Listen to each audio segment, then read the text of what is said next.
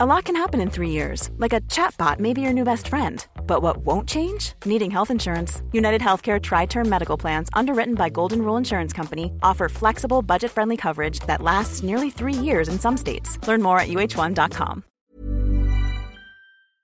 C'est bien que t'animes. C'est bien que t'animes le jour où on boit plein de vin rouge. Est-ce qu'on a même le Mais droit de dire qu'on boit de l'alcool Mais bien, je- mais tu sais, Loi et boire de vin. l'alcool, hein. Loi et vin il faut Mais dire à boire avec loi et- modéna- loi À et boire avec- bière. Ah bah voilà. Loi et tequila. Loi est 32 Loi et jet 27, c'est bon. eh oh. L'abus d'alcool est dangereux pour la santé, à consommer avec modération. Quelle heure est-il? Ah, faut dire maintenant. Mesdames et messieurs, bonsoir. Facile, 4 quarts. Un quart cassis, 4 jours et un micro. un quart citron, un quart en bas. pas du tout basé autour de l'apéro. Je suis en train de tout remettre en question.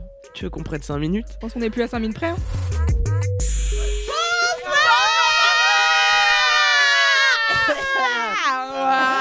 Et bienvenue dans 4 quarts d'heure, l'émission qui durait 4 quarts d'heure Je suis Kalindi Ramphel, vous n'avez pas entendu ma voix depuis 6 bonnes années Il y a des gens qui m'écrivaient sur Instagram Est-ce que Kalindi reviendra un jour dans 4 Ouais, il y a plein de gens qui m'ont écrit pour me dire euh, qu'est-ce qui se passe et tout. euh, tu travailles plus avec les filles J'étais là, si, si. c'est- Tu vas nous le raconter aujourd'hui, ce qui se passe.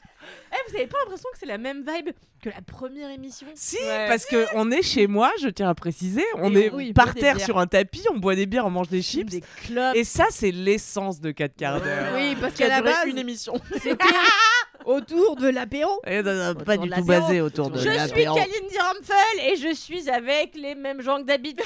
Camille Laurent. Oui, Camille Laurent, très beau boule. Louise Petrouchka, Petrouchka. très Bravo. belles oreilles. Oui. Alix Martineau, excellente joue. Oui, c'est vrai, c'est vrai. Voilà, vous connaissez le concept, on raconte ce qui va, ce qui va pas, les up et les down, et c'est super quoi. Bon alors qui dit quoi? Allez Loulou Bah ouais, vas-y, je fais un dame. Moi, j'ai le seum. euh, c'est euh, Raging Bulls. Raging, Euh, she's back. Ouais, she's back. euh, en fait, je vais faire une version En d'un. fait, Exactement. Quand elle dit en non, fait, mais en c'est quelle fait, rage. Je vais faire une version euh, d'un quart d'heure qu'on a déjà fait mille fois, mais c'est la vie. Ça t'intéresse les concerne. hommes. J'ai le seum contre le patriarcat, bien Ah. C'était l'un ou l'autre. Nous les hommes. Eh oui. Eh Ça bien, longtemps. euh, là, euh, j'ai fait une story, je crois, euh, hier, parce que vraiment, je, je lève les yeux au ciel à chaque fois que je vois des soirées complètes ou même des, des- ce qu'on appelle des takeovers dans les radios, euh, les web radios, avec que des hommes derrière les platines, en tant que DJ ou même euh, en tant que Bouh. Les hommes, je vous rappelle qu'on vous déteste. Tous, all men, all men, all men, all men. Je me rends compte que je sais pas huer quelqu'un, ça m'a un peu inquiété. Ouais. Je pense que euh, quand t'es plus investi dans le sujet, peut-être tu sauras huer. Tu veux dire que je suis pas engagée dans le sujet de haïr les hommes? Non, de haïr euh, les soirées. Je les suce trop régulièrement Ouais, pour voilà. euh, en dire trop de mal, donc ouais, c'est pour ça. On peut les sucer en les détestant, j'ai testé pour vous.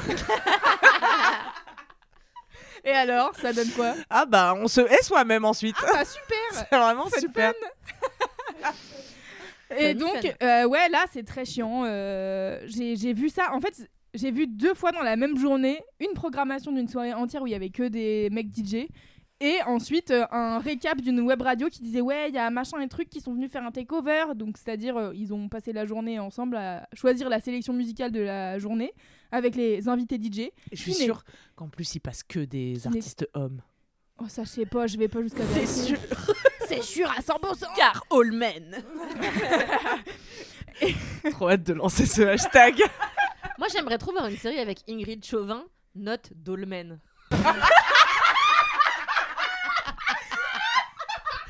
Ça, c'est vraiment, c'est vraiment une validé. de trentenaire, hein, vraiment. Oh, putain, C'était une saga de l'été. J'adorais les sagas. les dolmen, ils, ils pleuraient du sang, vous vous rappelez Oui, ben oui, je l'avais suivi celle-là. Putain, carton pour cette blague, je suis vraiment contente. Bravo.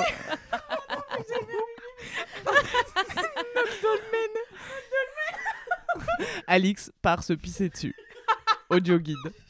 Anyway, Donc, euh, on disait quoi? Ouais. Euh, J'ai le seum contre euh, les hommes et surtout sur les programmateurs où je suis en mode mais à quel moment vous faites une émission? Encore aujourd'hui où vous vous dites pas, tiens, il manquerait pas un certain euh, Genre nombre de personnes, un certain genre. Et en fait, euh, donc je fais la réflexion euh, en story, donc je fais une story en disant, euh, en- moi qui lève les yeux à chaque fois que je vois des progs avec que des mecs. Et il y a un gars qui me répond en me disant, meuf, t'as pas vu la, la programmation de Garo Snow? Déjà ce nom. Garosno. Garoski, enfin ouais. Voilà. J'ai rien. Ah C'est vraiment ça, je pense en plus. Parce que ça s'écrit Snow. Oui, Comme ça le s'appelle été écrit par Gaspard Ulliel Non, vous l'enlèverez parce que Oh la Elle est dark Aïe Humour noir. Oh la vache Ça fait Bah, c'est un bon. an, mais C'est trop pas tôt tout encore. soon. Bah, c'est plus C'est tout le soon. Ça de va. mon spectacle. Trop hâte. Qui s'appelle All Men, surtout Gaspard Ulliel. Notre Dolmen, Gaspard. Mon dieu. Dolmen, putain. Et donc, euh, donc ouais, donc on m'envoie la proc de Garo Snow, donc qui est vraiment un truc qui se passe, euh, je sais pas où, euh, dans les Alpes ou je ne sais où, ou dans les Pyrénées, je sais pas exactement, et, euh, et où vraiment les gens font la fête euh, au sta- en station de ski. Et euh, il s'avère qu'il y a un week-end où il y a des meufs sur la programmation, et le week-end d'après, où vraiment il y a, je pense, euh, 15 ou 20 artistes programmés, et il n'y a pas une seule meuf. Mais Louise, mais ça ne les choque même pas. Tu veux qu'on Mais reparle du stand-up? Mais ah, je sais, mais ça m'énerve si fort. On a parlé de ça à midi là avec une copine stand-upeuse. Ça ne choque personne. Les programmatrices sont souvent des femmes d'ailleurs. Et du coup, c'est encore plus pire parce que les mecs disent bah, Comme c'est une femme qui programme que des mecs, ça peut pas être sexiste. Alors que bon. Et Voilà. elle enlève son masque Et et, alors c'était un Mais ça ne choque personne. Des line-up de men. 7, 8 gars, des affiches avec 7 têtes de gars. On sait plus si c'est du stand-up ou du porno gay. Cette blague n'est pas offensante. Sauf pour les hommes hétérosexuels qui euh, n'invitent jamais des femmes sur les line-up. Mais oui. Et, ça me- et vraiment, je me dis, mais quelle est leur manière de penser? Mais c'est de ne pas penser, je crois. Mais pourquoi? Mais ce qui est le plus terrible dans ces histoires, parce que c'est un peu parallèle, tu vois, le, le stand-up ou les DJ sets, Mhm. c'est que comme il y a que des gars programmés, les filles DJ ou les filles stand-upeuses ne se croisent pas. Mais oui. Puisqu'il n'y a qu'une. Quand il y a une femme, il n'y a qu'une femme. Donc on ne se croise pas, on ne peut pas réseauter, on ne se voit pas, mais pendant un an, genre avec des meufs, on est là, putain, bah, bah non, on n'est pas programmé sur les mêmes plateaux puisqu'il n'y a qu'une place de meufs. Donc on ne peut pas se faire des retours, on ne peut pas échanger, on ne peut pas devenir amis, on ne peut pas se soutenir, on ne peut pas se pistonner, on ne peut pas non plus. euh, putain. tu vois à comme on dans sait qu'il n'y a qu'une place de meuf, quand tu files un plan, bah tu perds ta place en fait. Oui, Tu oui. vois, c'est ça qui est terrible. C'est, c'est, Ouais, ouais. Et c'est un système qui se, comme ça se perpétue. C'est Ouais. un cercle vicieux. Et en fait, moi, ce qui me. En fait, pourquoi ça m'interroge? Parce que. On fait la chatte en feu. Et la dernière fois euh, on a eu donc on a eu des super euh, des super euh, journalistes qui nous ont contactés pour euh, parler de la chatte en feu et tout. Et euh, dans un des articles euh, il y a une des journalistes qui nous envoie genre la première version de l'article. Et dans la première version il y avait écrit que euh, euh, en plus euh, c'était bien parce qu'à la chatte en feu on programmait que des meufs. Et j'étais vraiment en mode alors désolé mais est-ce qu'on peut ne pas mettre ça? Parce qu'en fait on dit jamais genre regardez ce festival, il programme que des gars, c'est vraiment super. voilà. Et en fait, il y a toujours eu des lieux où en fait les gars, ils sont entre eux et entre copains et euh, bah du coup on est copains que avec des hommes et on voit pas le problème, tu vois. Et t'es en mode mais Et ça perpétue la neutralité du genre masculin. de Ouais. Quand il y a des meufs, on le souligne. On nous demande aussi euh, souvent si c'est une puis- soirée réservée aux meufs. Ouais, Parce c'est ça, qu'il y a et que des meufs derrière parce qu'il les y a que des meufs et du coup c'est c'est marrant parce que ça éloigne aussi je pense parfois les mecs Euh, par exemple quand je suis petite moi euh, donc petite de, taille petite petite taille, taille, ok. mais, de, mais de taille enfant aussi quand je suis de taille enfant avec mon frère et qu'on regarde des films moi je regarde des films avec des héros mecs j'arrive à m'identifier je regarde des Oui. films avec des héros meufs j'arrive à m'identifier mon frère il va jamais regarder des films avec des héros meufs parce qu'en fait il a tout ce dont il a besoin Ou alors il va dire avec des héros J'ai bien aimé, bien que le héros soit une femme. Non, ou c'est un film de zouz, tu vois. Hmm. Moi, il y avait des oui. gars qui m'écrivaient ça, genre J'aime bien ta chaîne YouTube, et pourtant je suis un homme.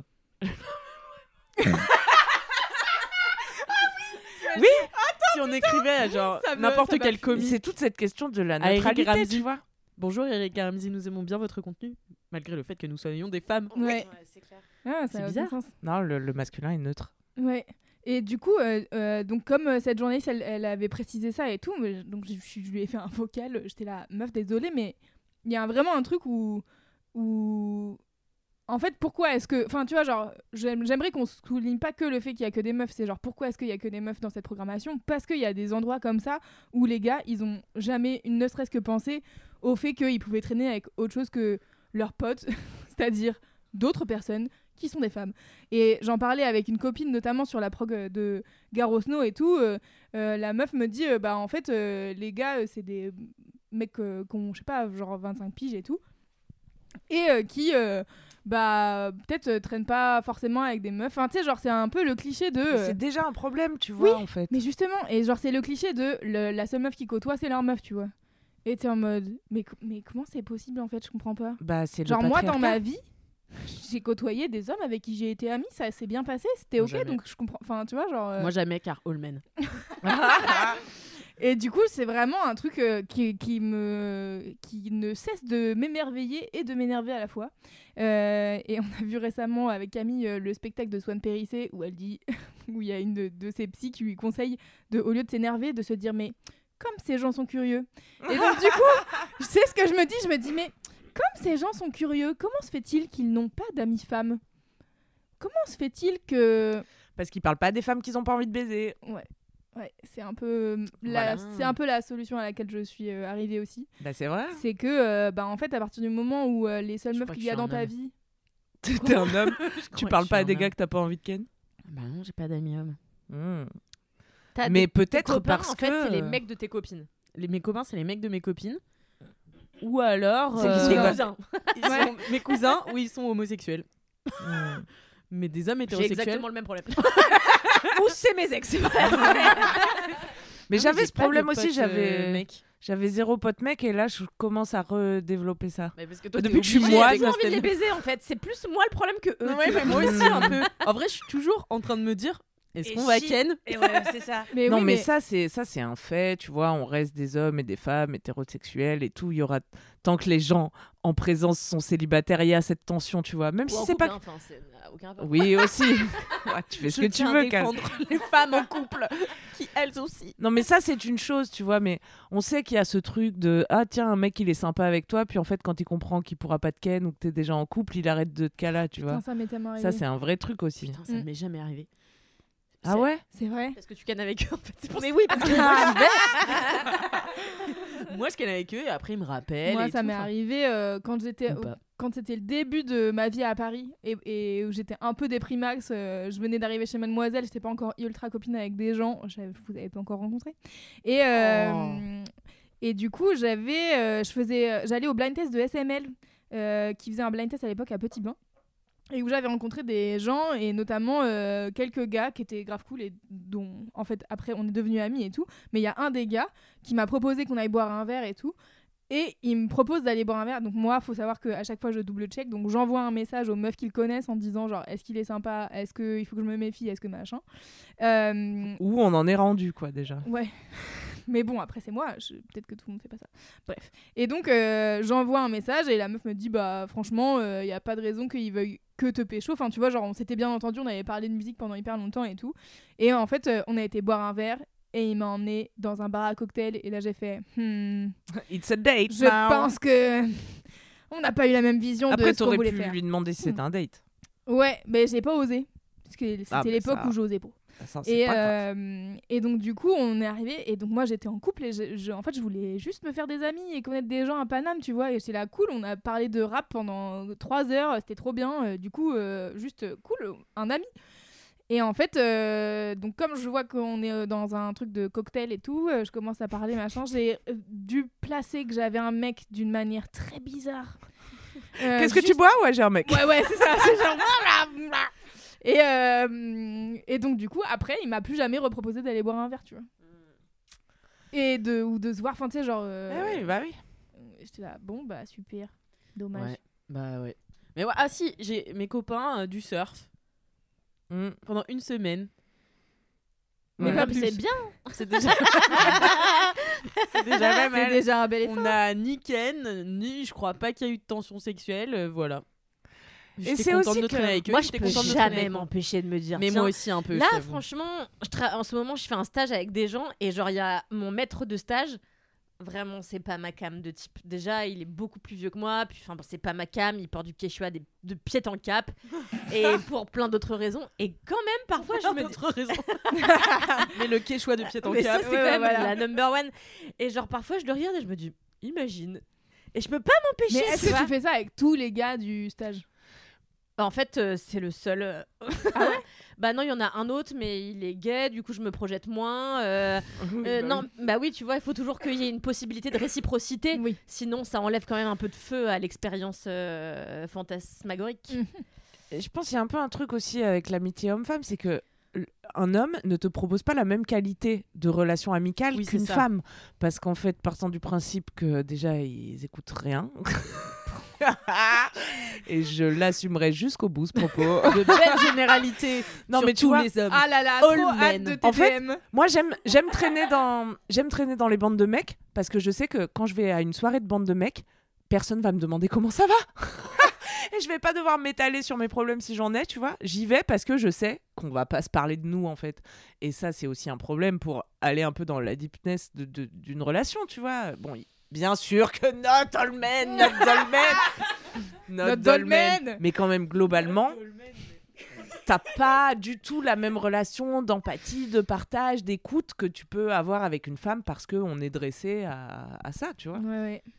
Ouais, moi j'ai moi j'ai un contre-exemple mais Non, mais, mais bien sûr qu'il y aura toujours voilà, des contre-exemples. exceptions. Mais je te parle d'une tendance générale, non? Mm. Non, Ouais. je sais pas. Bah, en tout cas, euh, moi, dans ma vie, ça arrivait souvent. Bon, euh, n'hésitez pas à nous tracher en DM. Voilà. Écoutez, c'était encore un quart d'heure de râlerie contre le patriarcat. c'est- C'est toujours nécessaire. Né- Nécessaire. En ouverture d'émission, c'est toujours important. Merci bien- Louise. Alors, qui a un petit up à nous raconter? Alix, je crois. Eh bien oui. Moi mon up c'est que j'ai pris une décision et dans la vie, hum, comme le disait Adrien, euh, donc euh, mon copain euh, du camp de surf que j'adore, qui est médecin et qui m'a dit, tu sais Alix, moi je vois beaucoup de gens qui sont malheureux dans leur vie et je sais pourquoi les gens sont malheureux, c'est parce qu'ils prennent pas de décision. Et euh, Mais que pourquoi ils prennent pas de décision?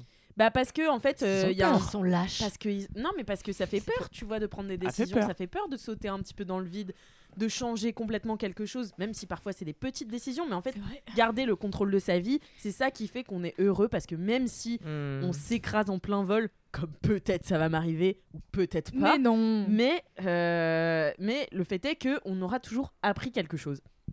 Voilà, je suis vraiment en train d'enfoncer tout un maximum de portes ouvertes. C'est super important. Voilà, non, mais il faut le rappeler important. parce que c'est vrai qu'on est vite euh, sclérosé, quoi. C'est ça. Et donc, prenez des décisions dans votre vie. Moi, j'ai pris la décision.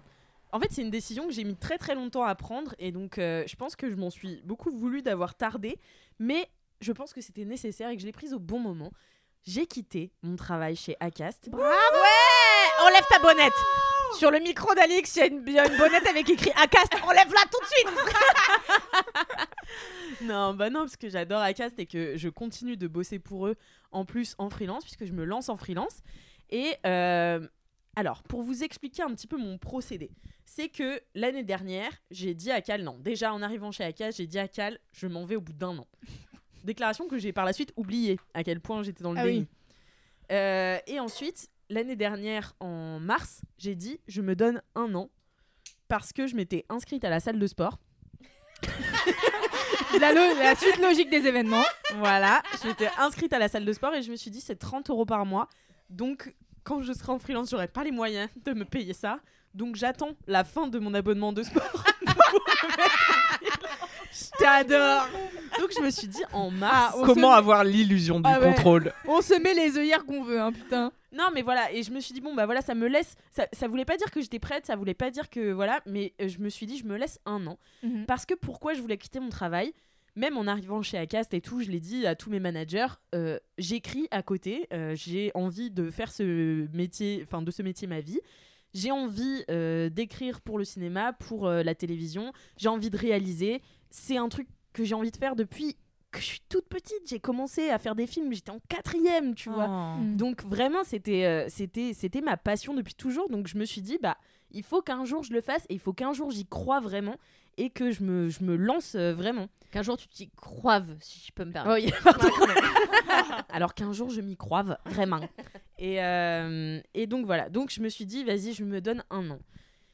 Et puis en fait, quand tu es dans une dynamique comme ça où tu te dis bah il faut que je trouve un moyen pour quitter mon travail, etc. Bah euh, c'est toujours plus dur d'aller au travail.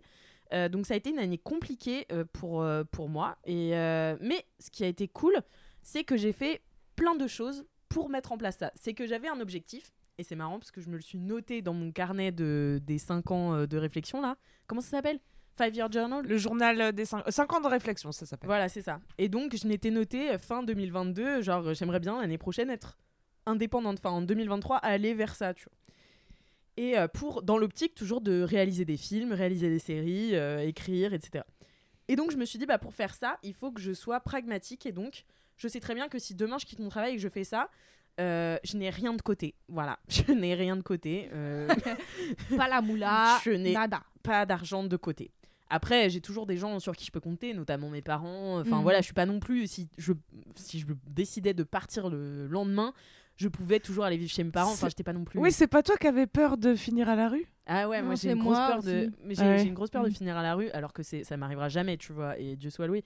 Mais euh, Oh ben. là là, praise the Lord. Praise the Lord. Praise the Lord for my privileges. Non mais c'est vrai, j'ai beaucoup de chance. Eh, Donc, knowledge. Donc ça ne me serait pas arrivé, mais n'empêche que moi j'ai besoin de me sentir indépendante euh, parce que sinon euh, je vrille un peu quoi. Donc je me suis dit, faut que je me rende indépendante. Qu'est-ce que j'aime bien faire dans la vie qui pourrait me rapporter de l'argent? Bah j'aime bien faire des voix par exemple. Et donc c'est là que je me suis formée pour faire du doublage, Mhm. etc. trop contente Euh, voilà, j'ai de plus en plus chez Acast aussi, j'ai pris le rôle euh, au studio de produire de la publicité avec ma voix notamment. Donc voilà, ça c'est un truc qui s'est qui s'est installé un peu naturellement. Je l'avais manifesté en fait. Et Ça ça, fait les a petites étapes. j'ai fait les petites étapes et ça a pris cette route là. Même si voilà, je suis moins euh, ordonnée que toi, Louise, je fais pas des petites listes et tout. Oui. Mais en tout cas, je me Ah suis bah, il y en a que pour Louise. Quid des gens qui font pas ça? J'allais dire pardon. tu te souviens la fois où on a fait un Trello pour nos projets? Ah bon, on a fait ça? On fait quoi un Trello? C'est-à-dire c'était un Trello, donc c'est un outil d'organisation Trello. On a mis nos trois projets. J'ai dit à quelle vas-y comme ça on s'organise. Ouais, mais moi je sais pourquoi on a fait ça. C'est parce qu'on voulait pas faire euh, autre chose. On voulait pas voulait vraiment écrire. euh, à ce moment-là, on s'est dit, et si on s'organisait au lieu de faire ce qu'on devait faire? Ouais, Mais parfois, il faut s'organiser. c'est important, tu vois. Mais Mm. euh, ça a vraiment duré bah, le temps qu'on a fait le Trello. Après on n'y a plus jamais retouché quoi. Donc Je suis 0% surprise. Donc bref, et donc euh, voilà, je me suis un peu euh, orientée vers la voix aussi. J'ai fait de la production de spots chez Acast. Euh, c'est pourquoi ils continuent de m'employer en freelance aujourd'hui. Donc euh, pour ça, je suis contente parce que du coup, bah, je vais avoir le chômage. Je vous en parlerai après, mais c'est un sujet sensible. Et, et ça, et donc ça me fait un peu une sécurité pour, en fait, je voulais pas non plus mettre toute ma, euh, mon, ma sécurité financière sur un truc aussi peu, euh, comment dire en français, euh, Ben, reliable, Oui, euh, Fiable. fiable, merci, que l'écriture qui est quand même un... Enfin, on le voit avec Cal depuis trois ans maintenant qu'on c'est hasardeux. on écrit. Bah c'est compliqué. J'avais envie de dire hasardeux. Non, mais c'est vraiment, vrai. cette, cette tonalité de voix, c'était vraiment une daronne. C'est hasard de C'est hasardeux, Pas mais c'est surtout hasardeux au début. Parce que, enfin, euh, on a rencontré des Au auteurs début, et tout. c'est euh, hasard 2, après, c'est hasard 3, 4. Non, mais c'est vrai. saucisse. C'est vrai, euh, c'est vrai. C'est vrai, c'est vrai que c'est hasard 4 au bout de 3-4 ans.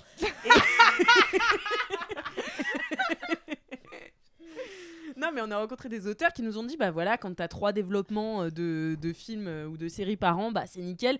Mais enfin, moi, au début, pour avoir un Attends, développement, des C'est quoi un développement déjà? Bah, c'est quand ta série a été achetée par un, un diffuseur et que du coup, te payes pour écrire la série, euh, vraiment euh, dialoguer, etc. Et en fait, toutes ces séries-là qui sont achetées ou ces films-là qui sont achetés ne voient pas le jour.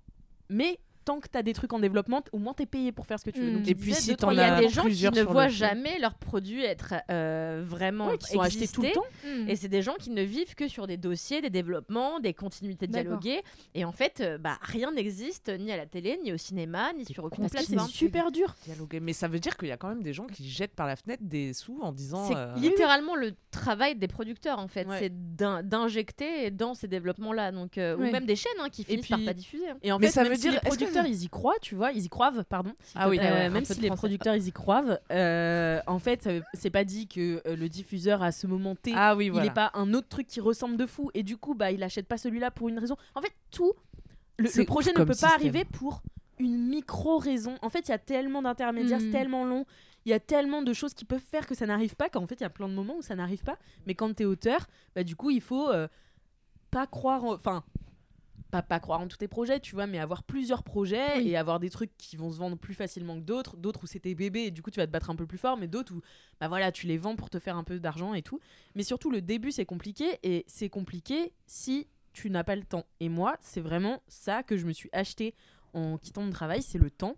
Et euh, je me rends compte à quel point il est précieux euh, parce que euh, je, je pense que ça faisait deux ans, du coup, que je passais ma vie à avoir des projets professionnels et que je n'avais pas de vie perso. Et je m'en suis rendu compte et je me suis dit, ouais, putain, c'est un, un peu grave. T'as tout mis chat, sur le travail, quoi.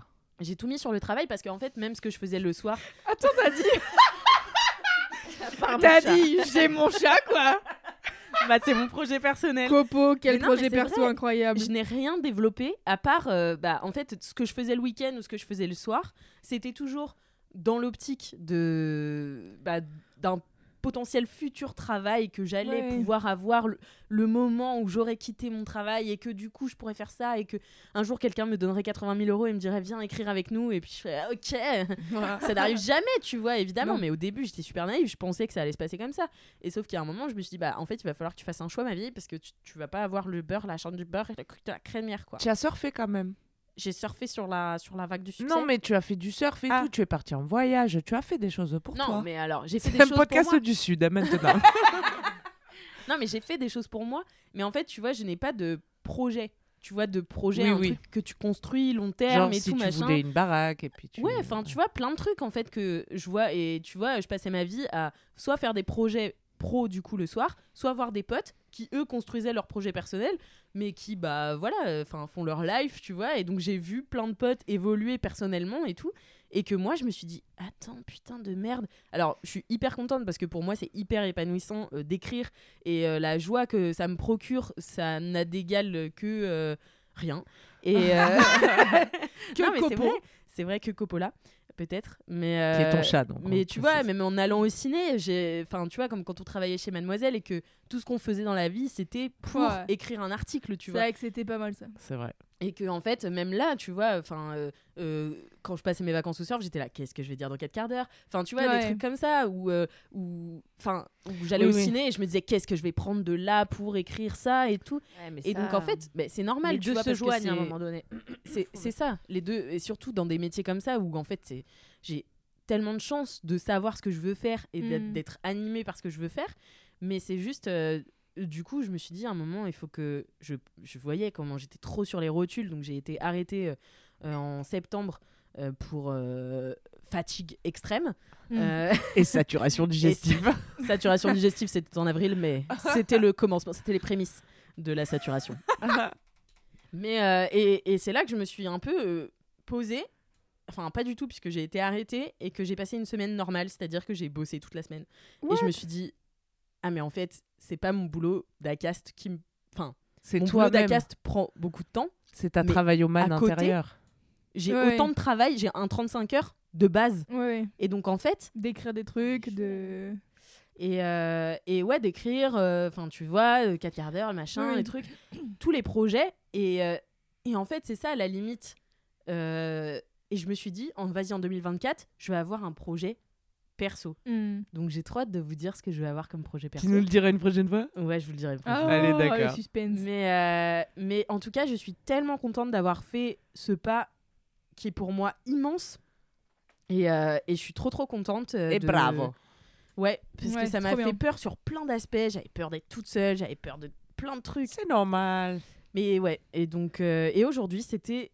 La... Parce que du coup, lundi matin, c'est tout frais. Hein. Lundi matin, j'étais en freelance. Mm. Je me suis réveillée à 6 heures dans mon lit, Quoi? Les yeux grands ouverts comme ça. J'ai fait Qu'est-ce que j'ai fait?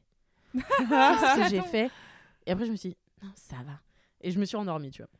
Et, euh, et après, je j'ai passé la semaine où Acast m'a donné beaucoup de travail. Et du coup, bah, en fait, ça faisait un peu comme si j'étais en télétravail. En plus, je suis allée beaucoup chez Acast et tout. Donc finalement, tu vois, c'était le revoir le plus le plus smooth parce qu'on a peu fait un peu de ouais. départ et tout chez Acast où vraiment on s'est échangé des mots d'amour j'ai pleuré pendant deux heures mes collègues machin. Enfin c'est des gens que tu vois tous les jours tu vois. Ouais. et, euh, et je les adore et, et ils vont beaucoup me manquer. Mais euh, et, et du coup là je, bah, je les ai Pour même pas avoir l'espace de te manquer, tu vas y être tout mais j'y suis tout le temps. Ah oui c'est ça. Mais j'y suis tout le temps. Bon après euh, je suis très contente parce que ça, ça, me, ça me fait de l'argent et des projets sympas. Mais cette semaine bah, en fait je me suis pas trop rendu compte jusqu'à aujourd'hui où c'était euh, bah, j'ai encore bossé pour la cast mais euh, c'était aussi la première journée où je n'allais pas quelque part Mmh. à part ce soir et là je me suis retrouvée j'étais à mon bureau et tout j'étais trop contente parce que pour ma première semaine genre je me suis vraiment habillée tous les jours par exemple Bravo. ce qui est euh, une victoire Qui parce va que je- disparaître. hein. Ouais. C'est ce que j'allais dire. Non, parce que je sais comment je fonctionne, je peux rester sale longtemps. Et, euh, et aujourd'hui, et et tout à l'heure, Louise me m'envoie un message, elle me fait. Parce que tout le monde m'a envoyé un message le premier jour en me disant Ouais, alors ce premier jour, je te bah écoute, super Ça Voilà, ne change quoi. rien pour l'instant. Ouais, c'est ça, c'est- Et là, Louise m'envoie un message Comment ça va à J 4 Et là, je fais Ça va pas trop. Car j'ai essayé de m'inscrire à Pôle emploi, impossible. Aïe. Parce que maintenant, ça s'appelle France, France Travail. Travail. Ouais. Tu savais, toi? Bah Moi, je oui. savais pas, moi. Depuis le début de l'année. Et, et depuis, c'est impossible de s'y inscrire? Mais depuis, c'est impossible d'avoir des allocations. Tu Ah peux te demander du possible. travail, mais, Ah. mais c'est certainement possible, mais je ne sais pas comment. Oui.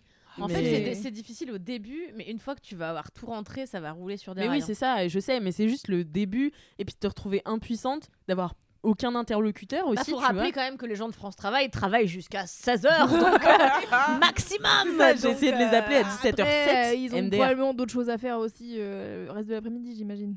Ne les défends pas, Louise On ne sait pas. Personne ne sait, sauf les gens de France Travail. Voilà. Dites-nous, si vous travaillez chez France Travail, Voilà. expliquez-nous un petit peu Par exemple. votre euh, timetable. On serait ravis de- d'en savoir plus.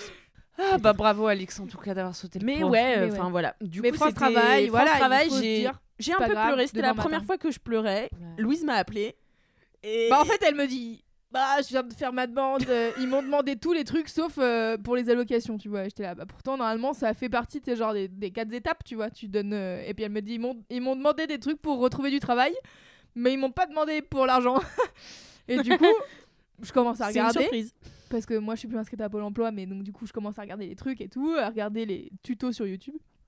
Donc quand même j'appelle Alix en me disant ah pauvre chaton et donc je l'ai au tel, je lui dis bon ça va aller hein. Et là elle fait oui. Et je, je sens qu'elle commence à pleurer à l'autre bout. Du coup, j'étais là, t'inquiète, ça va aller, on va trouver une solution. oui. Mais non, mais je suis vraiment une bichette, euh, surtout Bah oui, sur tout ce qui a trait à l'administration, c'est terrible. J'ai vraiment un, un- un seuil de patience euh, très limité je et comprends. surtout je ne comprends rien, ça fait bugger mon cerveau, c'est compliqué quoi. Moi, donc ce que je racontais à Alix tout à l'heure, c'est que moi, euh, quand je me suis inscrite pour être auto-entrepreneur, il y a un moment donné, t'as un, un courrier qui arrive de je sais plus quelle institution qui te dit euh, voilà, rappel pour la TVA, euh, c'est tant de pourcents, machin, nan, nan. Et normalement, nos entreprises, tu payes pas de TVA avant d'atteindre je sais pas combien de milliers d'euros, tu vois. 36 000.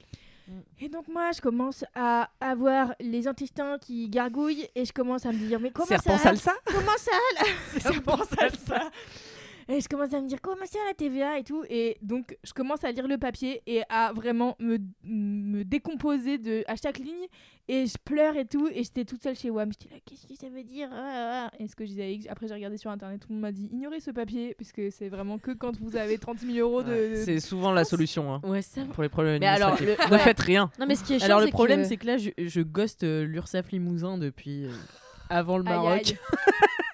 Et ils ont essayé de m'appeler, mais j'étais malheureusement à l'étranger. Donc euh, je n'avais pas mon téléphone. Donc euh, je leur dois 83 euros. Euh, Oh, je ça va. Ça Et va. aujourd'hui, j'ai payé mes dettes à l'URSSAF, j'en avais pour genre presque 500 Bravo Putain, ouais, successful, ouais. tu trouves ça beaucoup Putain as plus Ah, putain. Putain. Bah là, ouais. je viens de leur faire un virement, mais je vous raconte même pas, parce qu'après vous allez pouvoir calculer mon chiffre d'affaires. Mais...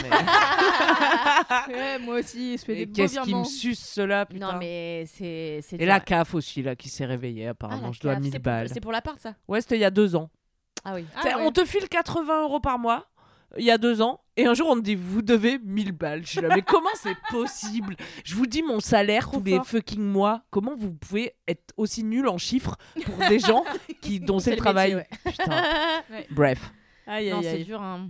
Bon, enfin, en tout cas, c'était ma première euh, un peu petite attaque, petit euh, attaque euh, anxiété. Ouais. Mais en vrai, il y a un poids qui s'est. Alors, vous pouvez aller écouter le cinquième quart d'heure où j'en ai déjà parlé. Et j'ai parlé d'une rencontre avec une sorcière et tout. Enfin, bon, bref. qui m'a un peu remise d'aplomb. T'as pas reparlé du comptable? J'ai pas reparlé du comptable qu'on adore. Mais, euh, mais en tout cas, depuis, je me sens vraiment délestée d'un poids.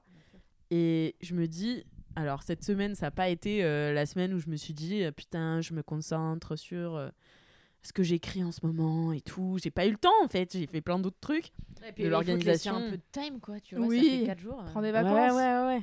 Bah non, je reviens du Maroc, je peux pas. Mais, euh, mais en tout cas, Oui, mais deux semaines de vacances, c'est rien. Oui, oui, c'est ça. rien, tu vois, si tu veux te reposer, en vrai, deux semaines, c'est que dalle. Raison, puis, mais bien sûr- mais Enfin, en fait, maintenant, t'es rentré deux dans un semaines, bien système où tu fais ce que tu veux de ta life. Eh oui, mais ça, ça prend du temps. hein. Moi, j'ai- Ouais. j'ai culpabilisé Bon, moi, si donc, longtemps. euh, Ouais, je vais vous en parler aussi. Je vais vous en parler aussi. Ok, et ben voilà, Ouais. c'était mon up. Donc Bravo. euh, voilà. Bravissimo. Je suis super, toi. ça t'a ravie. mis les pieds dans la meilleure life, putain. Braval. Mhm. Bravo, franchement, Ouais. bravo ma fille, je suis trop contente pour toi. Merci. Bravo. Merci. Trop contente. Mom deserves the best, and there's no better place to shop for Mother's Day than Whole Foods Market. They're your destination for unbeatable savings, from premium gifts to show-stopping flowers and irresistible desserts. Start by saving 33% with Prime on all body care and candles. Then get a 15-stem bunch of tulips for just $9.99 each with Prime. Round out Mom's menu with festive rosé, irresistible berry chantilly cake, and more special treats. Come celebrate Mother's Day at Whole Foods Market. Hiring for your small business? If you're not looking for professionals on LinkedIn, you're looking in the wrong place. That's like looking for your car keys in a fish tank. LinkedIn helps you hire professionals you can't find anywhere else, even those who aren't actively searching for a new job but might be open to the perfect role. In a given month, over 70% of LinkedIn users don't even visit other leading job sites. So start looking in the right place. With LinkedIn, you can hire professionals like a professional. Post your free job on linkedin.com/people slash people today. Pour toi. Voilà. Ah, trop hâte de savoir la suite. Alors, eh ben dis donc, Camille Laurent, Alors, vous auriez pas quelque chose un peu de négatif à nous raconter? Négatif, tu veux que je fasse négatif Vas-y, Bah, je fais négatif. c'est ça qu'on fait d'habitude quoi. Oui, oui, les up et les down, oui, oui, j'ai entendu. J'en ai Ah, entendu parler. Alors moi, ben, mon truc négatif, et ça va être une exclue 4 quarts d'heure. hein, euh, Non, mais c'est que là, euh, là, il y aura plus trop de vidéos sur YouTube, là. Ah Eh wow. eh, eh oui, eh oui, bah oui, bah oui. Choc. C'est ce que je vais vous raconter maintenant. Euh, bah non, parce que qu'est-ce qui s'est passé? Euh, Moi, j'ai créé cette chaîne YouTube quand j'étais chez, en arrivant chez Mademoiselle. Je suis arrivée en disant ah je veux faire des vidéos et tout. Ils m'ont dit ah bah ça tombe hyper bien parce que nous on va créer des chaînes perso pour les meufs. Avant il y avait une chaîne Mademoiselle où toutes les meufs faisaient des vidéos. Donc il y avait de la mode, il y avait de la musique, il y avait un peu tout mélangé. Et à l'époque où moi j'arrive, on me dit tiens veux-tu une chaîne personnelle qui s'appelle Camille Laurent euh, Fit Mademoiselle quoi? Je dis bah ouais, de ouf, parce que moi en fait, mon projet secret c'est de devenir comédienne. Donc euh, si je fais des vidéos sur YouTube, ça me rapproche un petit peu Mhm. de ce but. Donc je crée cette chaîne YouTube chez Mademoiselle, avec Mademoiselle, produite pendant deux ans euh, Par mademoiselle. par Mademoiselle.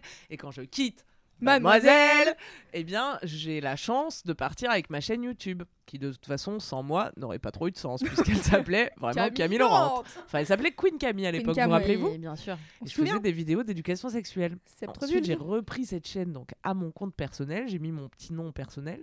Et puis, euh, c'était en vrai ma seule source de revenus. Tu vois, à l'époque, euh, en quittant Mademoiselle, mon truc, c'était de faire des partenariats et, et de comme ça m'assurer un petit, un petit tapis financier, quoi. Et parallèlement, j'avais commencé à faire du stand-up chez Mademoiselle. Puisque Oui. Mademoiselle avait un plateau. Souvenez-vous, si vous avez écouté Laisse-moi kiffer, il y a un épisode où je pleure parce que Camille a fait sa première scène. Voilà. Ah, c'est vrai, t'as pleuré Mais oui, tu te Je m'en souviens pas rappelle plus, non, je le réécouterai. J'ai fait En ma première scène sur euh, ce plateau de Mad qui s'appelait le One Macho. Et je m'étais dit, super, ça se rapproche encore un peu plus de ce que je veux faire, à savoir euh, jouer dans des films, mais pas besoin de passer de casting. Il suffit d'avoir 5 minutes de blague et tu peux jouer sur plein de plateaux à Paris et tout, puisqu'il y en a vraiment tous les soirs. A tous les soirs, tu peux en faire, tu peux jouer du stand-up plusieurs fois par soir, tu vois. Il y a des gars qui font que ça de leur vie et qui se sortent euh, des salaires en juste faisant des plateaux, tu vois, et en Mm. prenant les, des chapeaux. En général, c'est au chapeau. Putain, c'est dingue ça. les gens payent à la fin et on se divise entre T'as artistes. même pas besoin de le déclarer. Chut pour tous les gars qui font ça dans leur vie qui vont être appelés par les impôts ouais, et, et tous les gens qui organisent ces trucs-là. Bref.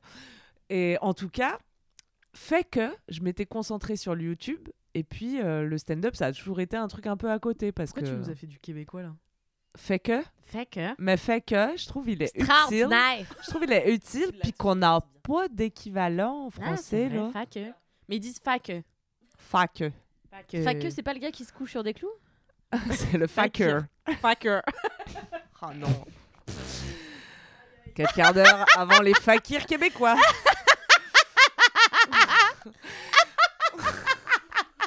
Elle est séduite par sa propre vanne.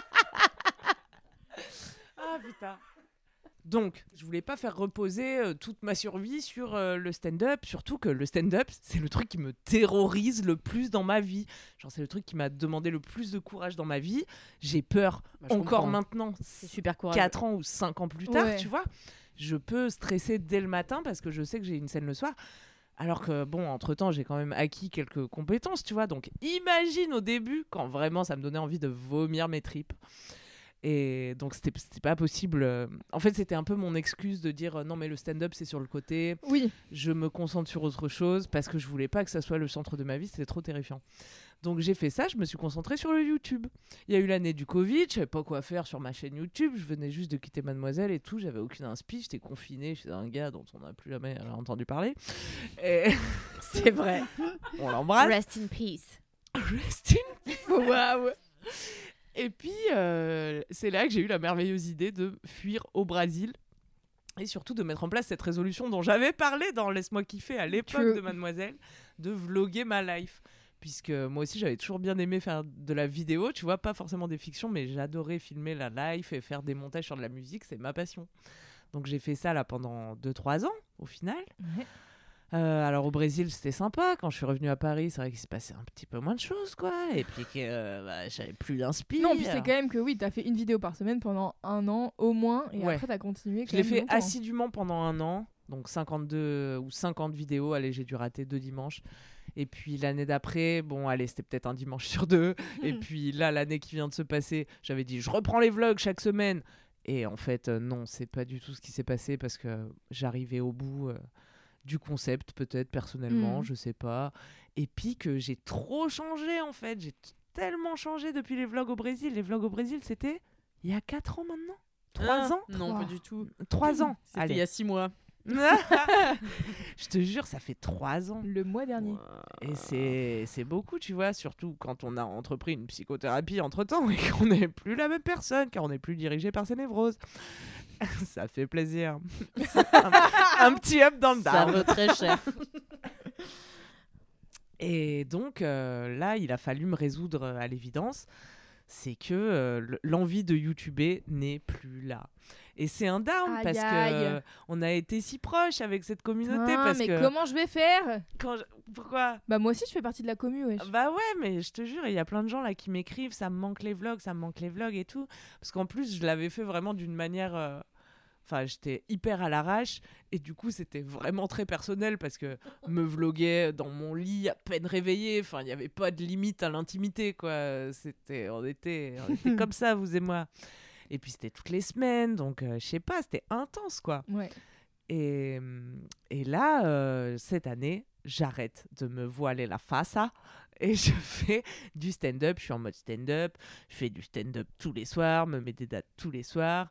Euh, parce que peut-être un jour j'aurai un spectacle de stand-up. C'est un Eh mini oui teasing. Manifesting Manifesting Ah Bah là, il faut juste écrire les blagues en vrai. je, peux, je peux vraiment rester en tailleur à me dire euh, les, j'ai un spectacle.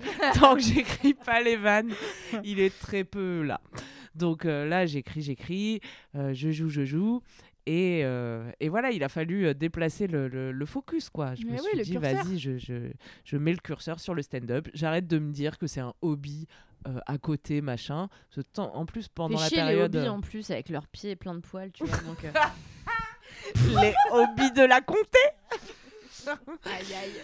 En fait, ce soir, je les essaye toutes comme ça. tu Ouais, vois. ouais, mais t'as C'est raison. moi qui montre ton le spectacle. T'as raison. Et donc, euh, tant que je le considérais comme un hobby, je pouvais me permettre en plus de douter, tu vois, d'être là. Non, mais en fait, là, ça me saoule, euh, j'arrête le stand-up. Je Mm. croise des gens encore maintenant qui me disent Ah, tu f- as repris le stand-up? Alors, parce qu'il y a deux ans, j'ai eu une crise existentielle où dans un vlog, je disais J'arrête. six tu mois, vois. non? Ouais, C'était vraiment il y a peu de temps, il y a trois mois, je vous jure, c'était il y a hyper longtemps. J'étais dans l'appart. Tu l'as, On- tu l'as l'a en il rec, euh, vraiment, il y a Ouais. quelques dans T'as ta dit j'arrête le stand-up et tout. Non, c'est faux, c'est faux. Ah non, c'est vrai. La dernière fois que j'ai arrêté le stand-up, c'était dans mon studio d'avant. Non, mais tu l'as pas arrêté, mais t'as dit je veux arrêter. T'as dit. ouais, ouais, là, ouais. Mais en fait. Camille, Récemment, ouais. il y a une vérité, c'est qu'on enregistre tout et c'est Ah, euh, Et surtout moment- Camille, moi je me souviens, on est allé au spectacle de Morgane Cadignan Bah oui. ensemble et c'est là que tu m'as dit en fait j'arrête pas le stand-up, Ouais. je vais écrire mon spectacle. Eh ben, eh ben ça, c'était pas il y a six mois, c'était il y a au moins un il an, ma mois, vieille. vraiment. Mais non, Non, c'était il y a six il mois, c'était cet été. mois. Bon, c'était. c'était- Ça m'énerve d'avoir tort. Je déteste. On est trois contre toi, Camille. Il y a des archives. Je ne peux rien faire.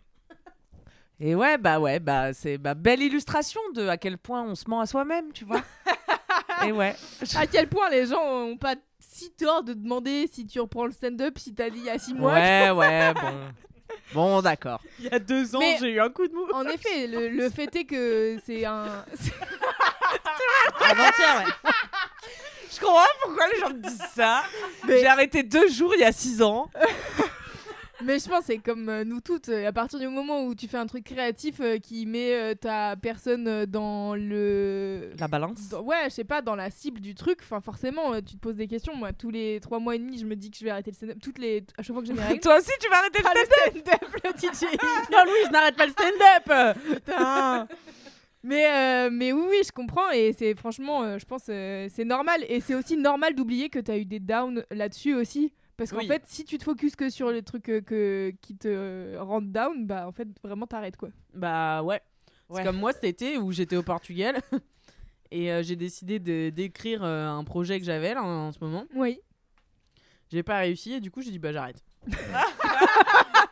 Tu vas le bah reprendre non, là bah, ou pas? J'ai dit bah je crois que j'arrête tout parce que je crois que je suis pas faite pour ça et tout. Ouais, Ah mais oui, en fait, c'est ça qui est dur dans le phases. processus créatif. Et il faut comprendre que ce sont des phases Mais et ouais, que c'est normal que tu passes par. J'ai une idée. C'est une bonne idée. Je la développe un peu.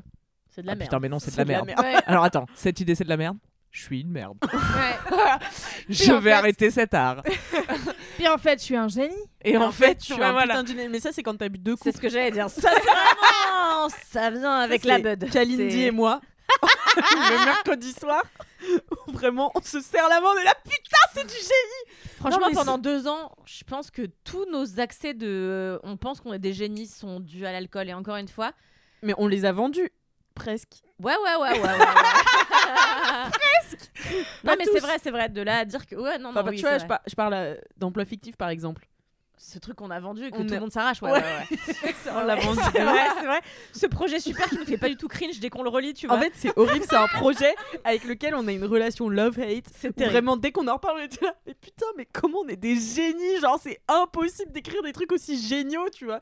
Et on relit, on est là, qu'est-ce que c'est de la merde en Ah ouais, Et bois, ouais, tu vois. gêné, mais dans notre, dans Dans notre, notre- intériorité Ah ouais Et en fait, profonde. mais sauf que dans des moments de up, on l'envoie à des gens.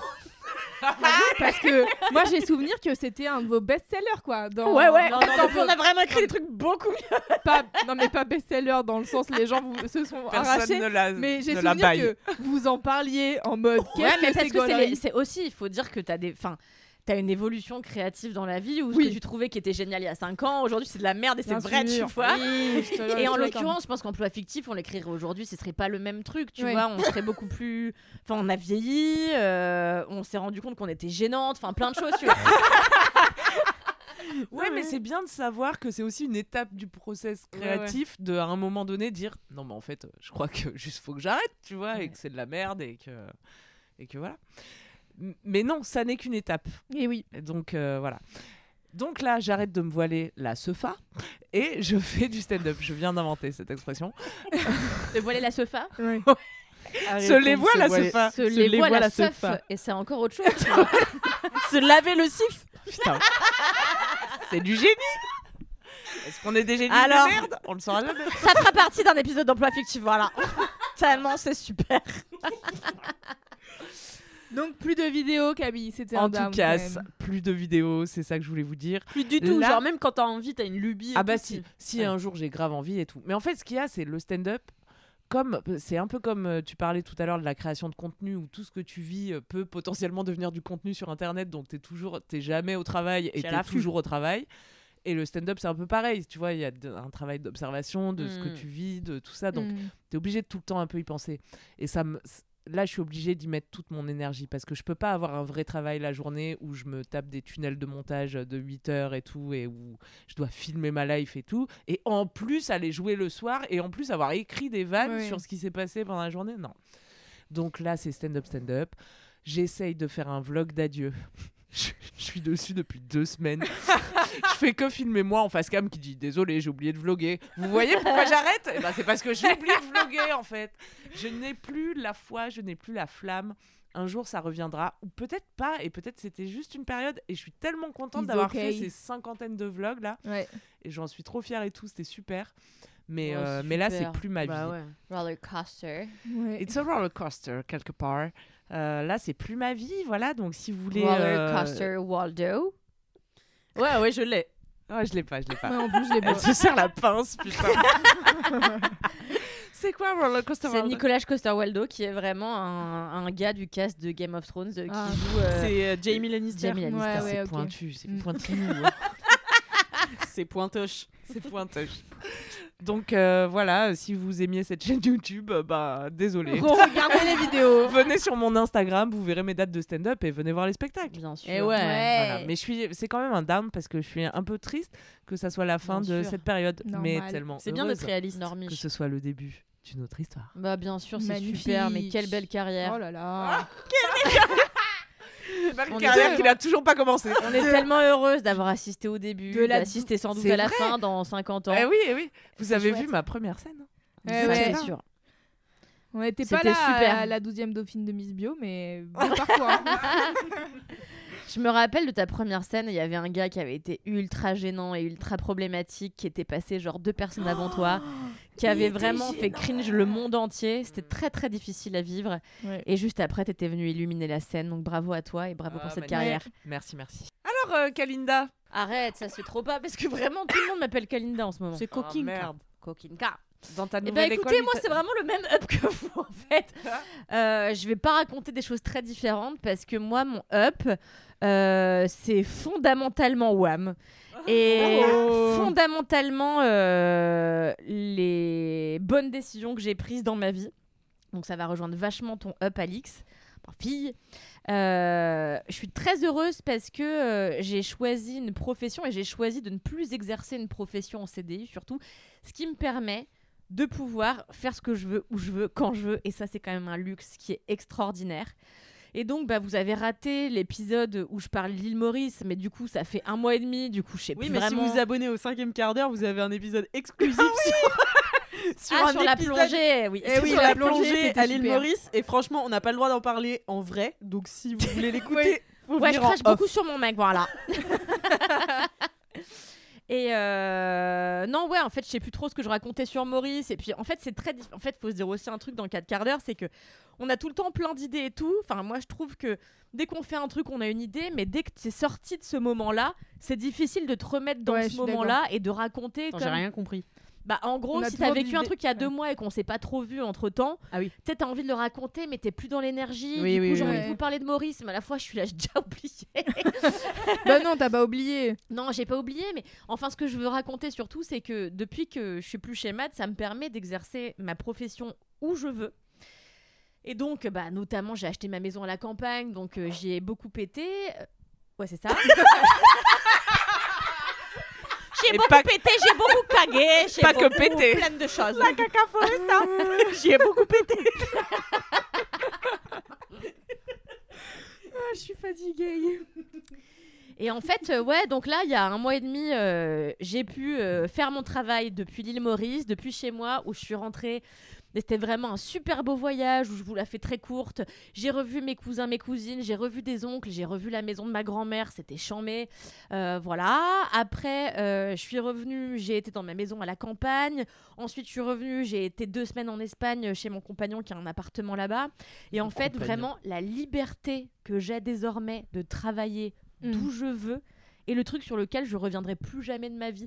Et franchement, souvent, je me dis, bon, c'est vrai que il y a une précarité euh, de nos professions, euh, il y a une instabilité et un stress permanent qui est un peu le pendant maléfique du, du bonheur quoi parce Le que shit sandwich. bah voilà exactement. Mais euh, et souvent je me dis bon est-ce que je reprendrais pas un job un peu secure? Et ça me traverse l'esprit et après je suis là Pareil. jamais de la life Mais, fait rire. ouais, je Ouais, m'auto fais rigoler parce qu'en vrai, il y a rien qui vaut le luxe de pouvoir travailler où on veut, euh, quand on veut. Et moi, j'ai grandi dans une famille où on ne sait pas rester dans un endroit, dans une famille un peu nomade. C'est con parce qu'on a toujours eu un foyer et qu'on n'a pas tant déménagé. Mais moi, j'ai grandi avec une maman hôtesse de l'air dont la vie était basée sur le concept de bouger en permanence Mm. un père qui était un énorme stressé de la vie, qui venait d'un autre pays, qui avait voyagé partout et tout avant même de rencontrer ma mère, et qui, euh, pour lui, être sain et aller bien dans cette vie parisienne qui est un peu infernale et insupportable, c'était de passer un week-end en Estonie, un week-end là, un week-end là. Et donc moi, j'ai grandi avec des parents qui ne faisaient que bouger en permanence. J'ai grandi avec ce truc de aller bien, c'est euh, se barrer très très régulièrement. Et, euh, et en fait, j'ai vachement souffert pendant des années d'avoir un job ultra fixe où c'était compliqué de Et puis en voyager plus, quand tu je t'en rends pas compte, je trouve, sur le moment. Ah si, moi j'ai toujours su hein, que ça m'allait pas comme mode de vie, franchement. Bah, ouais. Ouais, bah moi pas. pas. parce que genre moi du coup pour le coup j'ai que des modèles comme ça où euh, on enfin tu vois euh, mes parents ils ont des ils ont eu des jobs euh, super euh, normaux tu vois enfin normaux en tout cas dans un bureau etc Euh, sauf ma mère qui a, qui a quitté son travail euh, il y a quelques années maintenant mais euh, et du coup en fait je comprenais pas pourquoi ça me foutait autant le plomb d'aller au bureau tous les jours tu vois et ce qui Alors que tu voyais des gens le vivre bien autour de toi? ouais et en fait c'est Moi, j'ai su jour 1 de mon premier travail Pareil. au bureau devant l'ordinateur que ça allait pas le faire. Pareil. Ah Moi j'ai toujours su que je pourrais jamais faire ça de ma life. Et vraiment, ma mère m'avait toujours dit, mais toi tu peux pas passer trois semaines à Paris. Donc en fait, soit hôtesse de l'air, dans, dans la tête de ma mère, c'était Ouais. Tu sais le que j'ai seul eu- moyen. Tu Tu te vois. souviens de la phase que j'ai eue où je voulais être hôtesse de l'air euh, parce que tu m'avais dit ouais tu devrais faire ça Mais je crois qu'en plus, J'ai regardé euh, des formations. Pour et parler de la réalité de ce, ce métier, il y a 35 ans, 40 ans, 50 ans, 60 ans, 70 ans, c'était un métier formidable. Dans tu partais en- 70 ans l'avion n'existait pas. hein. Si, il y a 70 ans. mais, mais tu vois, en fait, euh, il y, a, il y a- il y a tant d'années, c'était vraiment le plaisir, le, le- le- le métier plaisir par excellence, parce qu'en fait, tu partais en rotation, tu partais deux semaines, parfois trois semaines. Pour les gens qui savent pas rester à un endroit précis, Mm. c'était vraiment le truc euh, rêvé. Aujourd'hui, c'est plus comme ça. Moi-même, ma mère, les dernières années de sa vie d'hôtesse de l'air, quand on partait, c'était pour partir deux jours, trois jours, quatre jours. C'était le, le maxi dream, quoi. Mais ça n'arrivait quasiment jamais. Donc, je suis pas sûre que ce soit une situation idéale aujourd'hui. Et en fait, euh, là, je me suis rendu compte à Maurice, euh, où bah, j'en ai vachement profité pour déconnecter quand même, où j'ai pas tant travaillé, mais j'ai quand même un petit peu travaillé parce qu'en fait, euh, bah, quand t'es indépendant, t'es un Ah peu obligé de travailler tout le temps, sinon l'argent tombe pas à la fin du mois. Il y a quand même des trucs à payer. Mais euh, je me suis rendu compte du plaisir que c'était de pouvoir bosser aussi loin en kiffant, en découvrant plein de trucs et tout. Et là, en Espagne, surtout, on a passé deux semaines avec mon mec, deux semaines où on a pu kiffer, aller à la mer tous les jours, marcher, se faire des grandes balades et tout. Et puis aussi se caler 4 heures par jour dans une boulangerie, à bosser, bosser sur nos projets communs, nos projets séparés, etc. Et, euh, et honnêtement, aujourd'hui, je pourrais plus revenir en arrière, mais surtout, le cœur de mon kiff, c'est. Je suis trop contente parce que j'ai l'impression d'avoir fait les choses dans le bon ordre. Mm. C'est-à-dire que ça va faire euh, un an et huit mois que j'ai quitté Mademoiselle. Et. C'est euh, tout Machallah. Ah bah ouais, ouais. c'est pas tant, tu Bah vois. non, c'est pas beaucoup, ouais. Et en fait, quand entre même, hein. temps, Bah si, c'est deux ans quand même, hein. Bah ouais, c'est presque deux ans. Et en fait, entre, enfin, à partir du moment où j'ai quitté Mademoiselle avec Alix, on a beaucoup écrit euh, toutes les deux. Euh, j'ai beaucoup écrit toute seule. J'ai beaucoup. J'ai beaucoup pété. J'ai beaucoup pété. On a beaucoup pété énorme, avec Alix. Beaucoup pété, beaucoup roté. Ça, c'est une constante. hein. Et euh, donc j'ai beaucoup écrit avec Alix, j'ai beaucoup écrit toute seule, j'ai fait vachement de trucs solo aussi. Et, et le cœur de mon up, c'est... je suis trop contente parce que j'ai eu l'impression de faire les choses dans le bon ordre. C'est-à-dire qu'en partant de chez Mademoiselle, j'ai commencé à développer des choses avec Alix, euh, toute seule, avec mon mec, etc. Et en fait, aujourd'hui, je suis trop contente parce que j'arrive à vivre euh, de ce que j'aime dans la vie, c'est-à-dire écrire. Là, donc je le dis là, je l'avais dit la dernière fois, Oui, l'effet de surprise est bien moindre. Mais donc je sors mon premier roman. le... le 2 mai chez Jean-Claude Lattès. Oh my god Jean-Claude c'est- Le même éditeur que Cette fois, Britney Spears. l'éditeur. Cette fois-ci, je peux dire l'é- l'éditeur, euh, donc qui est le- la même maison que euh, Britney Spears. Donc euh, c'est plutôt un grand plaisir en fait. Et Enfin, bientôt en, en co-tournée, Britney Spears Kalindi a signé des dédicaces. Évidemment. Et je suis trop contente parce qu'en fait, en partant de chez Mad, j'ai continué à faire mes podcasts, mais j'ai écrit Mhm. de la fiction en fait. Et euh, j'ai respecté les temps qui, j'ai l'impression, euh, font que les choses arrivent. C'est-à-dire que j'ai écrit un premier livre, j'ai trouvé un agent qui est absolument exceptionnel. Cet agent qui m'a fait réécrire plusieurs versions, qui m'a finalement fait lire à plusieurs maisons d'édition. Une maison, enfin plusieurs maisons s'y sont intéressées et une maison a dit oui pour une somme vraiment très intéressante, donc je suis très contente. Et euh, pendant qu'on était en train de penser à qui serait l'éditeur, on a parlé à des producteurs, parce que moi, la finalité, ça n'a jamais été un roman, ça a toujours été quelque chose de film, quelque chose qu'on pourrait voir, Mhm. que les gens pourraient consommer au cinéma ou chez eux. Et, euh, et le roman, c'est ce qui m'avait l'air d'être le plus facile. euh, pour- non, non, non, mais ce Non, que je veux dire, c'est que entre. Mais tu le vois. T'as vu, ça Oui, fait oui, des oui. années qu'on par d'écrire des vrai, choses pour qu'ils existent à la télé Ouais. ou au cinéma. Ça prend tellement de temps. Versus mon roman, je l'ai ça dépend terminé l'année de dernière. beaucoup de gens, alors que le roman c'est un peu plus immédiat. Enfin, t'as un ou Oui. deux interlocuteurs, mais bon, il faut Ouais. quand même les avoir. Ils sont plus Ouais. durs qu'à avoir c'est qu'au ça, cinéma. et, c'est un vrai truc et c'est terrible. C'est que moi je me rends compte combien je suis ultra privilégiée parce que j'ai rencontré les bonnes personnes Ouais, au bon sûr. moment qui m'ont permis d'être lue par les bonnes personnes au bon moment. Mais je pense. Quelqu'un qui vous tend la main. Non, mais- le miroir qui vous aide à avancer. Alors c'est pas mon cas, euh, comme je le disais, parce que moi j'ai pu. Je Et dis t'as le merci à la t-shirt, vie. non? Tu l'as toujours? Je lui dis merci, je chante la vie, je danse la vie. J'ai le t-shirt. Je ne suis qu'amour. Mais euh, et je pense vraiment, je me euh, l'autre jour en signant, euh, enfin en parlant à mon éditrice, je me disais en vrai, si t'es solo et que t'as un- et, et peu importe la qualité de ton produit, parce que il y a plein de gens qui sont un milliard de fois plus talentueux que moi et qui n'arriveront jamais à sortir un Mhm. truc parce qu'ils n'ont pas les bonnes connexions, etc. C'est absolument déprimant. Moi, je suis contente du coup Ouais, euh, mais- d'avoir ouais. euh, d'avoir eu de la chance. Mais c'est une suite de petites décisions aussi. c'est Exactement, pas bah, c'est un la peu chance, ça le cœur de mon up. C'est de la persistance. Ouais, ça, c'est- Petites étapes de la vie. Bah ouais, c'est un peu ça, tu vois. Et du coup, d'avoir rencontré mon agent, d'avoir rencontré cette éditrice, d'avoir rencontré les producteurs qui seront sans doute les miens bientôt, j'espère, euh, ça fait que euh, aujourd'hui, du coup, là, je fais une formation de réalisatrice. Je vous en parlerai dans un autre up, je pense, ou dans un down, dépendamment de mon état de, de fébrilité et de fatigue d'ici là. Mais euh, j'ai l'impression que j'ai respecté toutes les étapes pour que les choses arrivent, qu'elles Mhm. arrivent bien, qu'elles arrivent euh, en leur temps. Et, et je suis heureuse parce que moi, pour moi, écrire un livre et, surtout réussir à aller jusqu'à la publication, c'était un rêve de Mhm. petite fille. Euh, quand j'étais gamine, la- le premier livre, petit livre que j'ai écrit, c'était on avait les gros Macintosh, vous vous rappelez, Mm. fuchsia, vert, bleu, etc. Et en fait, moi, j'en avais un fuchsia qui était tombé du camion que ma copine Louisanne avait récupéré via son beau-père. Bon, bref. Et on avait, euh, on l'avait chez moi. On n'avait pas internet, mais on avait juste l'ordinateur. Et j'avais un seul truc dessus. Enfin, deux trucs. Il y avait un truc de poker, euh, une appli de poker, et il y avait, il y euh, avait- un traitement de texte. Ouais. Et le traitement de texte, j'avais écrit l'histoire de deux sœurs jumelles euh, qui avaient caché une clé dans une piscine. Enfin, c'était abracadabrantesque et débile parce que j'avais genre euh, 11 ans et demi.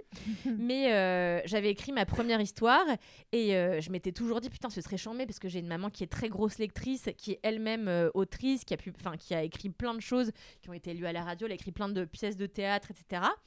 Et euh, c'était vraiment un fantasme de réussir à publier. Je m'étais toujours dit que je le ferais avant mes 30 ans. Bon, pas de chance, j'en ai 31. Mais franchement, ça va, je Ça va. tolère cette année Ouais. et demie de, de latence. timing, ça va. Et donc c'est vraiment un rêve qui se réalise et c'est surtout, je me dis, j'ai jamais voulu écrire juste un livre comme... euh, Enfin bon bref, j'en parlerai après. J'ai jamais voulu écrire juste un livre, j'ai toujours su que je voulais écrire plein d'histoires.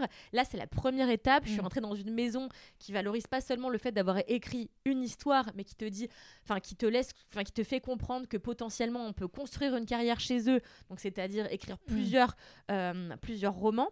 Euh, et donc j'en reviens à ce que je disais au départ, euh, la liberté de ce travail permet d'aller bosser d'où on veut. Et là, j'ai décidé fin, euh, enfin je sais pas, ça va dépendre de plein de choses, mais soit en avril, soit en mai, euh, de partir quelques semaines en Alaska parce que j'ai le sujet principal de mon nouveau roman. Je vous en parlais la semaine dernière. J'adore. Et ça se passe quasiment intégralement en Alaska. Et là, je me dis juste, j'ai un peu décidé que ma carrière, j'allais la, la faire tourner autour de ce que j'aime le plus, c'est-à-dire écrire et voyager. Je me suis Mm. dit, en fait, à chaque fois, j'aurais un roman qui s'articulerait autour d'un endroit particulier de, dans le monde, ce qui va me permettre de découvrir des endroits que je ne connais pas et de m'immerger, de vraiment essayer de m'imprégner de la culture et tout pour raconter un petit peu ce que j'y vois et en faire un objet euh, fictif. Et, euh, et franchement, en ce moment, je kiffe tellement ma vie parce que j'ai attendu ce moment ultra longtemps. Le roman que j'ai écrit, enfin, que j'ai écrit, c'est un roman qui me tient énormément à cœur, qui, qui, qui contient beaucoup de choses personnelles, beaucoup de choses qui n'existent pas aussi. Et, euh, et je suis très contente que ça arrive bientôt.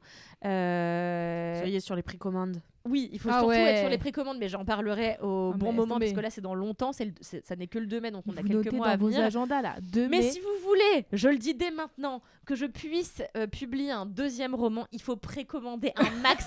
parce que c'est grâce à la précommande que les libraires vont pouvoir commander eux et que ça va pouvoir Ouais, marcher un bien. petit peu et qu'on va pouvoir me commander un second roman. En tout cas, peu importe qu'on me commande, max de publicité.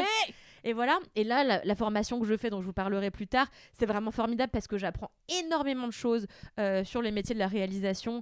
Euh, et le rê- mon rêve absolu, là, ce serait que je puisse réaliser moi-même l'adaptation euh, de mon roman. Donc j'ai vraiment l'impression de Ouais. construire petit par bout brique. par petit bout Mm. ce truc-là. Et j'espère que ça va finir par euh, faire le truc dont je rêve. Mais en tout cas, ça, prend la, ça en prend la direction. Trop fière de toi, Et, euh, Ouais, it's beautiful. Ouais, ouais, non, franchement, je suis très contente. Et, euh, et voilà, mais bon, on aura 1000 épisodes pour en Ouais. parler. Et c'est- ce que ça sorte. Et c'est trop beau aussi que les 4 quarts d'os ils puissent, ils puissent euh, suivre, euh, ils puissent, ils puivent, ouais. ils puivent, ah pardon, Ouais, ils puissent suivre euh, no- notre évolution et tout. suivre. C'est Ouais, trop c'est mignon. Suivre. Ouais. C'est clair. Voilà, je suis ivre. C'est la fin de cet épisode. C'est en effet la fin Oui. de cet épisode. Attends, attends, attends, je voudrais juste dire Oui. s'il y a quelqu'un qui veut euh, peut-être, alors c'est pas encore fait, il faut que j'ai encore que je demande à ma proprio, mais peut-être sous-louer mon appartement, car moi aussi j'ai décidé que j'allais vraiment écrire d'où je voulais. Donc en août, je vais pro- probablement partir un mois à Et Bali. moi, je vends Et- une CX. euh, si quelqu'un veut sous-louer mon appartement euh, à Paris pendant tout le mois d'août, euh, voilà, euh, mes DM Ouais. sont tous. mais voilà, pendant les faites. JO. euh, Puis pendant les JO, ah c'est marrant, j'avais pas dû penser. J'en profite pour euh, dire que euh, que je donne des ateliers d'écriture tous les lundis de 19h à 21h via une petite école que j'ai créée qui s'appelle Le Cas. On recommence, on devait recommencer là, puis j'ai ma formation, c'est trop compliqué, on s'est rendu compte que c'était une tannée. On recommence en février. Donc si vous avez envie d'apprendre à raconter une histoire sous forme de nouvelles, et même si vous avez envie de le développer en format plus long, c'est le bon endroit. Donc n'hésitez pas à vous inscrire sur une plateforme qu'on vous mettra euh, en, dans les notes du podcast parce que je sais pas comment, je sais pas ce que c'est. Euh, Elle connaît bien. Ouais, ouais, c'est pas moi qui m'occupe de ça, c'est Mimi et Gueule. voilà, en tout cas, c'était un plaisir de vous retrouver Ouais, ouais, trois ce soir. ça faisait mille ans qu'on Ouais, avait ça faisait un peu mille ans. Ouais. Mais c'est un, un Euh, long 4 quarts d'heure, mais ça valait le coup. Ouais, Ouais. c'est clair. Euh. C'était un plaisir de vous retrouver toutes les trois. Merci à vous euh, qui nous écoutez chaque semaine, euh, qui nous écrivez autant de messages d'amour, d'encouragement, euh, plein de Ouais. bienveillance. Ça fait ultra plaisir. On est trop heureux euh, de faire cette aventure avec vous. Et puis, écoutez, euh, n'hésitez pas à vous abonner au podcast, n'hésitez pas à laisser 5 étoiles sur Apple Podcast, n'hésitez pas à laisser des commentaires sur Spotify, Oui. à nous écrire euh, en DM, ça nous fait toujours plaisir. Grave. Et puis, n'hésitez pas surtout à vous abonner au cinquième quart d'heure. C'est Oui. vraiment le quart d'heure des privilégiés où on raconte des petites choses croustillantes, parfois un peu moins, faut pas vendre trop de rêves non plus. Et écoutez, on va se dire à dans dans 890 42, millions, le 42, 6 quart d'heure. quart d'heure. Ciao Ciao. Ciao.